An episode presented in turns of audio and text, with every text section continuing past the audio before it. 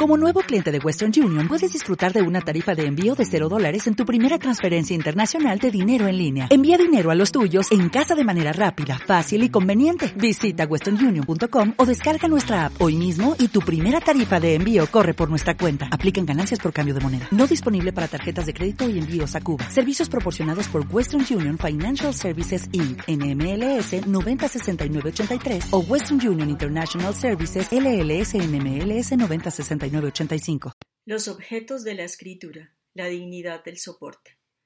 Ya asumiendo la decisión del hábito de la escritura y reconociendo que tenemos que rendirnos a los placeres de la repetición, podemos pensar en estas cuestiones. ¿Cómo iniciar? ¿Cuándo iniciar? ¿Dónde iniciar? Si la vida es un sinfín de enredos ocupados y decidir si el lápiz o la pluma, la tecla, el papel, la libreta, la pantalla pueden resultar también abrumador pero igualmente importante cuando queremos comenzar a construir esta práctica cotidiana. Estos soportes escriturales se sugieren resultan de una elección paciente y estética. La dignidad de los soportes viene de sus características especiales y de su condición de pertenencia personal. La hora de la escritura, esa ceremonia fija, elegida con conciencia y de acuerdo a la verdad de nuestras costumbres cotidianas, es también un asunto importante. Acá unas sugerencias de Luis Racionero en su libro Textos de Estética Taoísta. El alba, la hora de la empatía. Entramos en el jardín al clarar el día. La brisa de la aurora desflora los racimos de la glicina que caen una a una como gotas de alba. El mediodía, la hora del ritmo vital.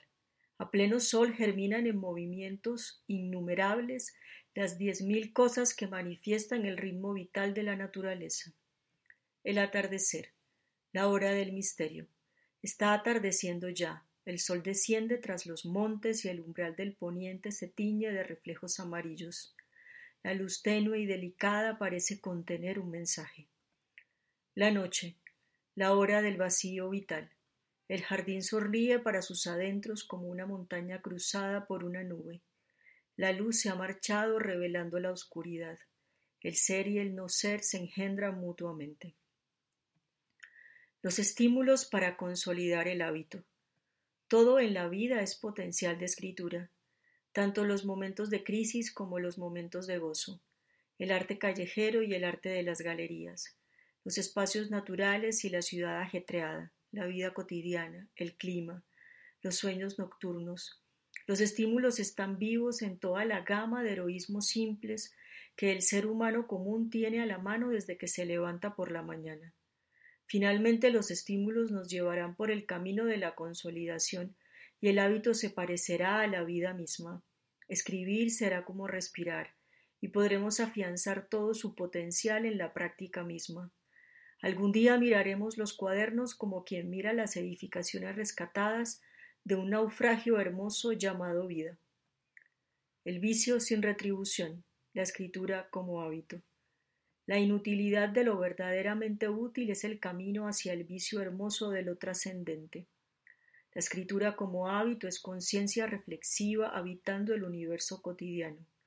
Y aunque sigamos habitando el mundo con todas sus consecuencias, hemos conquistado un pequeño y breve lugar donde conectarnos con nosotros mismos sin tener que pagar un precio o intercambiar un sueño o sacrificar algo. Del hábito finalmente pasamos al vicio, y la escritura como vicio es ya otra frontera, otra historia por contar. Es la historia que se parece al amor y cuenta con toda nuestra obsesión y manías.